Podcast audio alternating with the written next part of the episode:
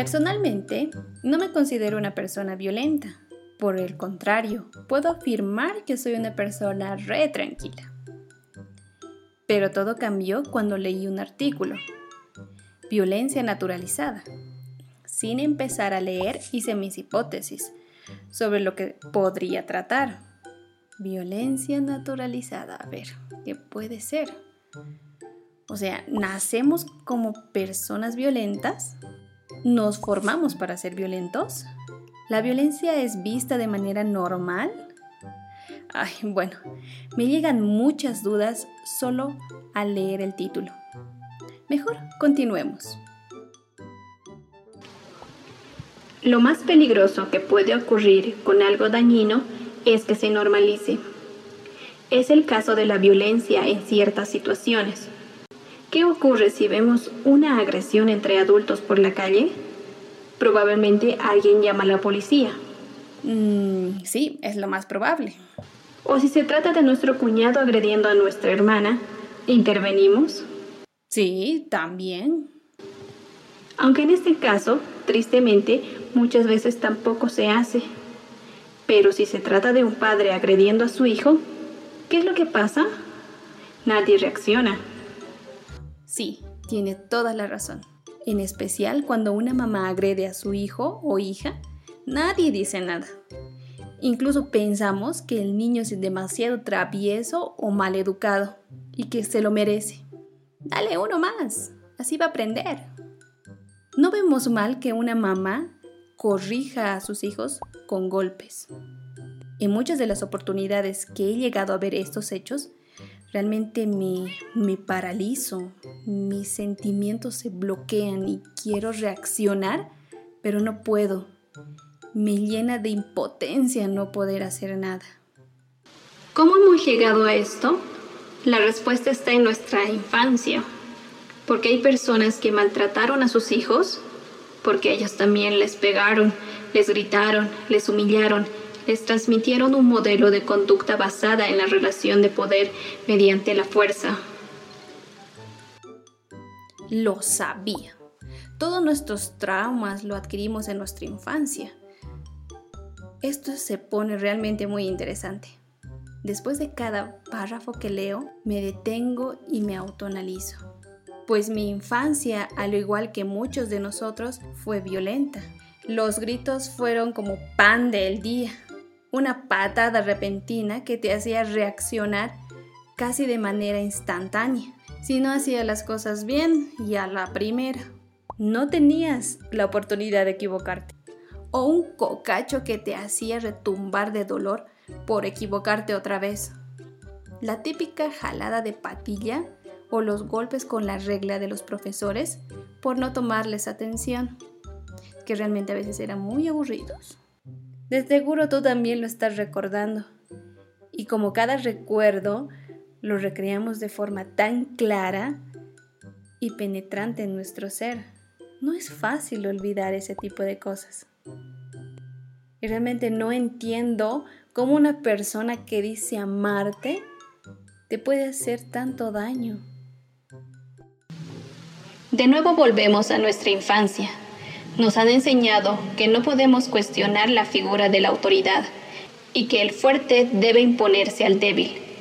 Esto atenta contra la propia naturaleza del ser humano, basado en la cooperación y en el cuidado de la infancia, algo que nos permitió sobrevivir como especie en nuestros inicios.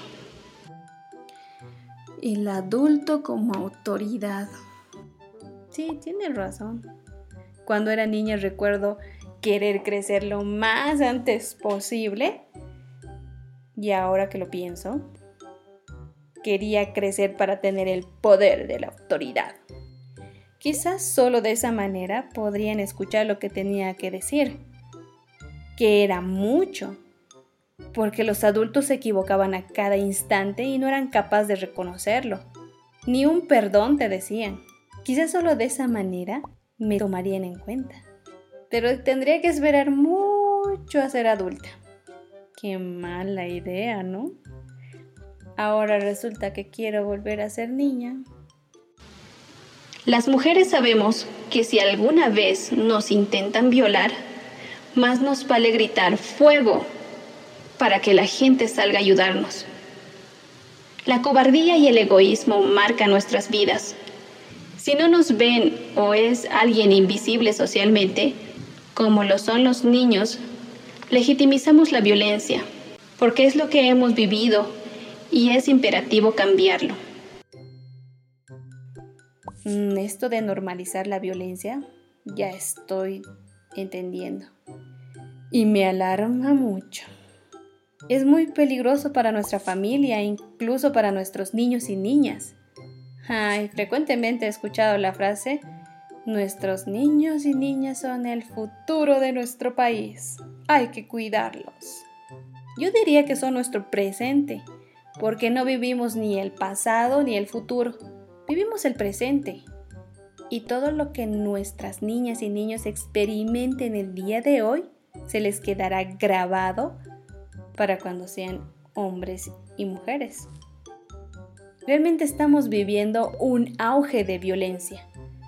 El porcentaje o los porcentajes de feminicidios o infanticidios están aumentando cada día en nuestro país. ¿Te imaginas en Latinoamérica?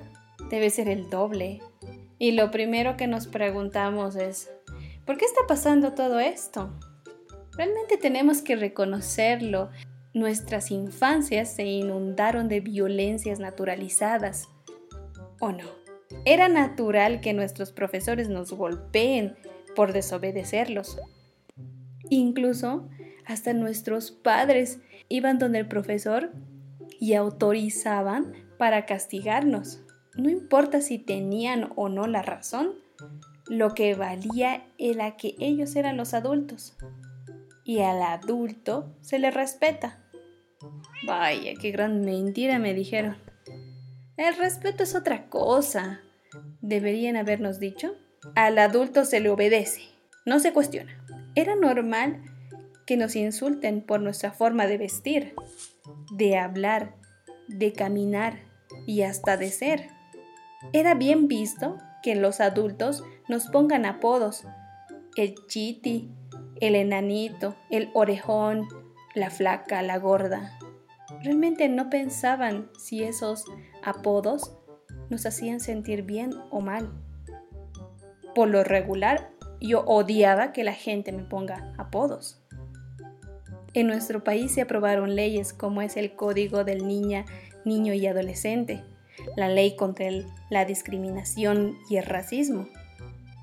Pero sin embargo, las personas cuestionan estas leyes y hasta las rechazan, afirmando que son hombres y mujeres de bien, entre comillas, gracias a las palizas que recibieron. Que la educación de antes era mucho mejor. ¿En serio?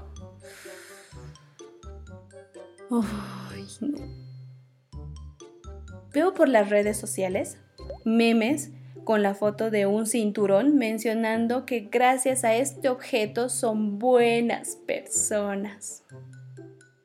Y mucha gente está de acuerdo y aprueban el post. Recordar esa parte de mi infancia cuando recibía palizas, golpes, gritos, no me es grata. Pude haber aprendido de mejor manera si me hubieran hablado. Hablando se entiende la gente, ¿no ve? ¿Acaso las niñas y niños no son gente? Recuerdo morderme los labios y lagrimear mientras me lastimaba. Ya ni recuerdo lo que querían enseñarme, eso lo olvidé. Solo recuerdo el golpe que se me ha quedado tatuado en mi ser. Tengo que reconocerlo. He vivido una infancia violenta.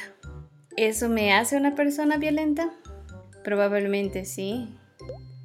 Cuando estoy frustrada y las cosas no me salen como yo quiero, no soy capaz de controlarme y puedo lastimar a cualquier persona que está a mi lado. Por lo regular, uso las palabras, palabras hirientes y que lastiman. Así que no te metas conmigo. Si alguien me grita sin razón, suelo gritar más fuerte y provocar a la otra persona a continuar con los gritos, a ver quién gana. Si alguien me golpea, reacciono de la misma manera. Hasta el doble. Uno más. Entonces, sí, soy una persona que no controla sus impulsos y emociones. Sé que no es culpa mía, totalmente. Mi infancia tuvo mucho que ver en esto. Pero ya las heridas están abiertas, los golpes ya fueron hechos. Ahora qué sigue? ¿Echar la culpa a mis padres y reclamarles por cómo reaccionaron hacia mí? ¿A mis profesores por haberme enseñado a golpes? ¿O a la sociedad? Seamos realistas, eso no soluciona nada y mis padres y profesores también vivieron una infancia donde la violencia era mucho más normalizada quizás hasta naturalizada. No me sirve de nada echar la culpa a nadie y victimizarme. Lo que importa ahora es cambiar. Y el primer paso es reconocer que somos violentos para dejar de serlo. Cuando damos ese primer paso, nuestra visión es diferente. Buscar ayuda profesional es lo más recomendable. Al darme cuenta que soy una persona violenta, me dio la oportunidad de comenzar a sanar mis heridas. Cuando algo me irrita o, me molesta, prefiero hacerle saber a la otra persona que necesito un espacio. Salir del ambiente de tensión me ayuda mucho, aclara mis ideas y me relaja. Cuando escucho que el tono de voz se va elevando, prefiero bajar el mío, como dijo alguien sabio. Para pelear se necesitan dos. Aprender a controlar mis impulsos y emociones es un proceso largo, pero quiero hacerlo. Por mí, mi familia, mis niños, mis niñas, porque el cambio comienza en mí. ¿Quieres acompañarme? Hola, soy Emilia y soy violenta. Hola, Emilia. Soy violenta. Reconocerlo es bueno. Quiero sanar mis heridas y aprender a controlar mis emociones.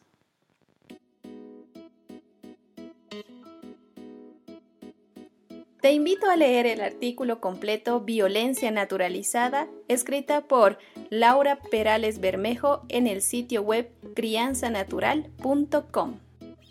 Este episodio fue inspirado por Sutisana, una empresa artesanal que brinda trabajo a mujeres que vivieron actos de violencia. Tiene hermosos productos hechos a mano. Visite su sitio web sutisana.com. Un especial agradecimiento a los que me ayudaron a realizar este audio. A Yelén, Magdiel, Oscar, Leila, Elena y Rubén. Les mando un cariñoso abrazo a la distancia. Puedes escuchar este episodio en cualquier plataforma de podcast de tu elección. Si tienes cualquier comentario, puedes escribirme en Twitter, Emilia Podcast. Soy Emilia y este es mi podcast. Adiós. Chao.